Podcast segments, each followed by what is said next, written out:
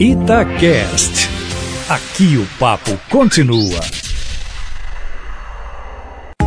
Itatiaia Carros, com Emílio Camanzi. Emílio Camanzi, hoje tem novidade velha, carro para o público PCD e recalls. Não é isso? Boa tarde para você. É isso mesmo, Júnior. Boa tarde. E boa tarde para os ouvintes da Itatiaia. Bom, como anunciou, a GM manteve o Prisma e o Onix da geração passada em linha. Mas o sedã ganhou um novo nome, Joy Plus.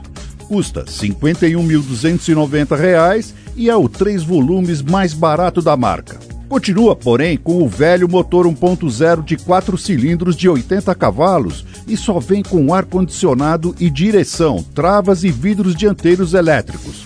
Rádio central multimídia são opcionais. E a Fiat lançou o Cronos 1.8 automático para o público PCD.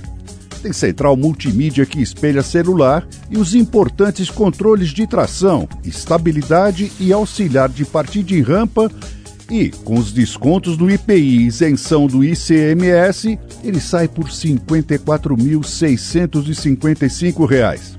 E atenção, tem dois recalls importantes rolando.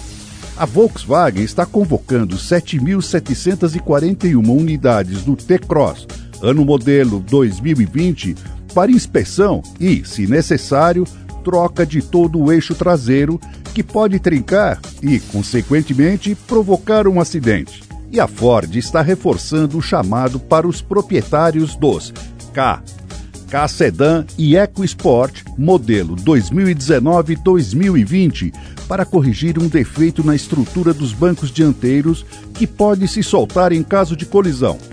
Gente, se você tem um carro envolvido em um desses recalls, não deixe de fazê-lo. Com segurança, não se brinca. Emílio, mais detalhes, informações e vídeos lá no seu site? Exatamente, carroscomcamanzi.com.br. Um abraço, Emílio. Outro bem grande, Júnior.